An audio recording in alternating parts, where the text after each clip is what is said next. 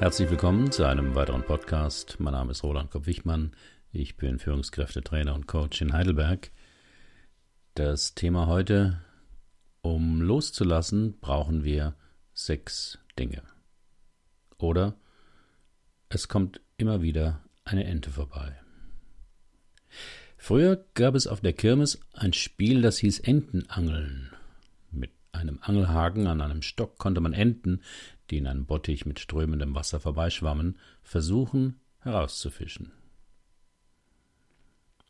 An dieses Spiel für Kinder erinnerte ich mich, als ich darüber nachdachte, warum für viele Menschen Loslassen schwierig ist. Über das Thema hatte ich vor drei Jahren schon mal einen Artikel geschrieben. Genau betrachtet müssen wir ja täglich loslassen. Den Tag, wenn wir abends einschlafen, die Mahlzeit nach dem Espresso, das spannende Buch, das wir gerade zu Ende gelesen haben, den guten Freund, der wegzieht. Okay, das klappt ja meist noch ganz gut. Aber warum halten wir an anderen Dingen fest, obwohl wir wissen, dass wir sie nicht festhalten können?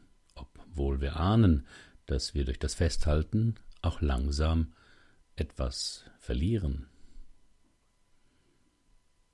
Beim Ausmisten der Wohnung ihrer Mutter entdeckt die Tochter 15 teure Parfümflakons, die sie und ihre Schwester ihr über die Jahre geschenkt hatten. Ungeöffnet. Jeden Mittwoch und Samstag muss ein Sohn genau um 18 Uhr seinen Vater anrufen. Ihm graust vor den langweiligen Pflichtterminen, aber er gerät ins Schwitzen, wenn er es mal nicht auf die Minute schafft, sich zu melden. Der Sohn ist 44 Jahre alt. Ein Paar, das gerade zusammengezogen ist, kommt schon in die dritte Paarsitzung, weil sie sich nicht einigen können, welche Farbe die neue Küche haben soll und ob Vorhänge spießig oder praktisch und schön sind. In allen drei Beispielen geht es ums Festhalten und die Weigerung loszulassen den Zauber des Neuen und Unversehrten, den eigenen Sohn, die jeweiligen Vorstellungen. Festhalten scheint dem Betreffenden völlig normal, angemessen vernünftig und einfacher. Aber meist geht es dabei mehr um das Regulieren von Ängsten. Loslassen scheint schwierig, denn es braucht dazu einiges. Loslassen braucht Vertrauen.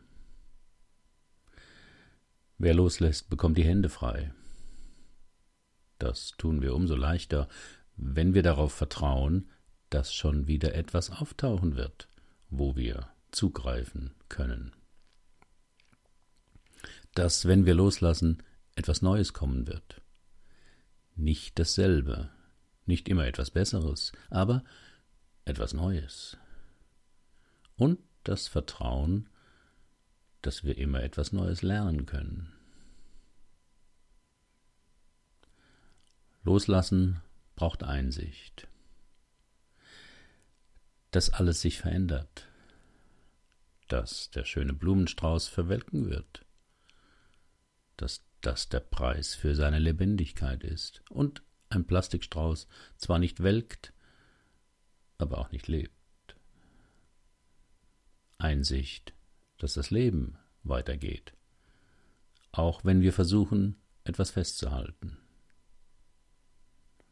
Folgen wir dem nicht, wird uns oft das genommen, was wir zu halten suchen.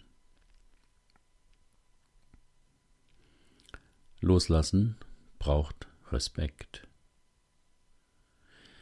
Manchmal müssen wir uns auch von etwas trennen, was uns nicht gut tut. Das können ungute Gewohnheiten sein oder Umstände, die uns schaden. Manchmal sind es auch Menschen, die uns schlecht behandeln. Als Supervisor in einem Frauenhaus war ich immer wieder erschüttert, dass die meisten Frauen wieder zu ihren prügelnden, versoffenen Männern zurückkehrten. bis mir einmal eine Frau im Gespräch verriet, ich denke, ich verdiene nichts Besseres im Leben als diesen Mann. Genau das war es. Der mangelnde Respekt. Nicht nur des Mannes gegenüber seiner Partnerin, auch der fehlende Respekt von ihr für sich selbst.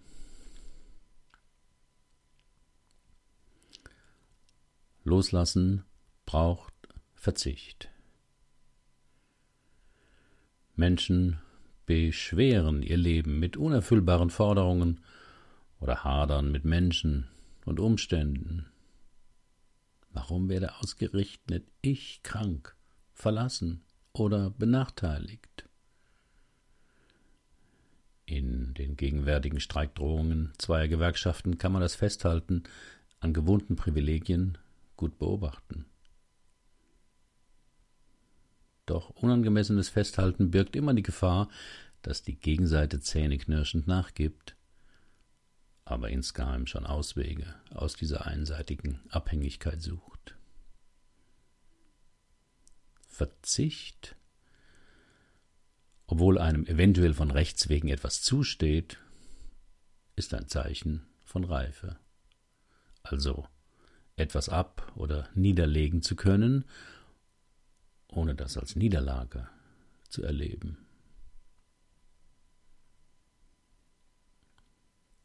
Loslassen braucht Mut statt Wut.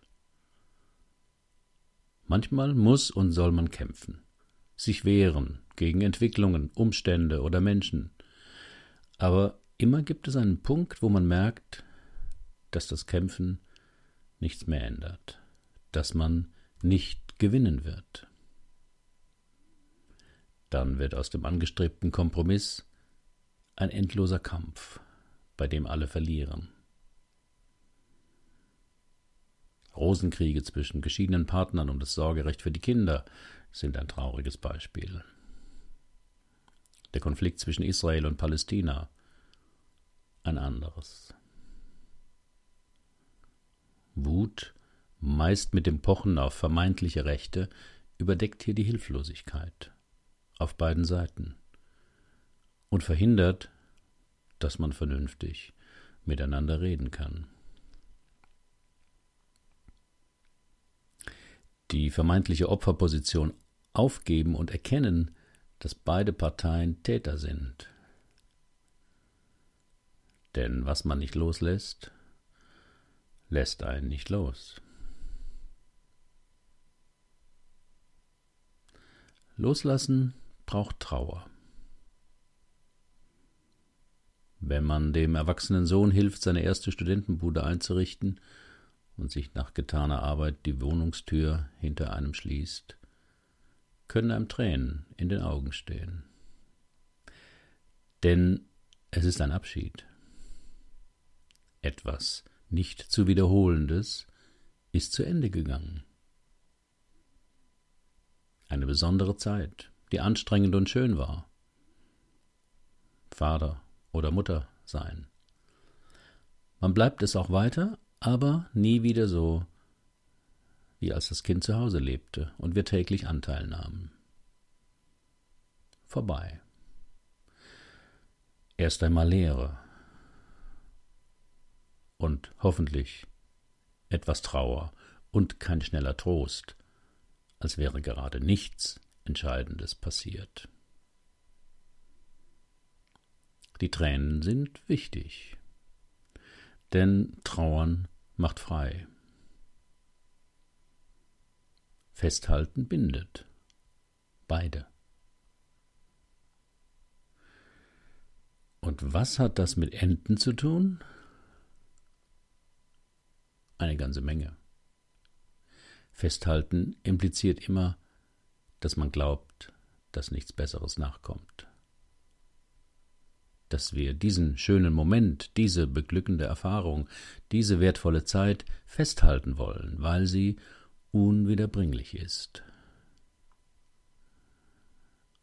Letzteres mag stimmen.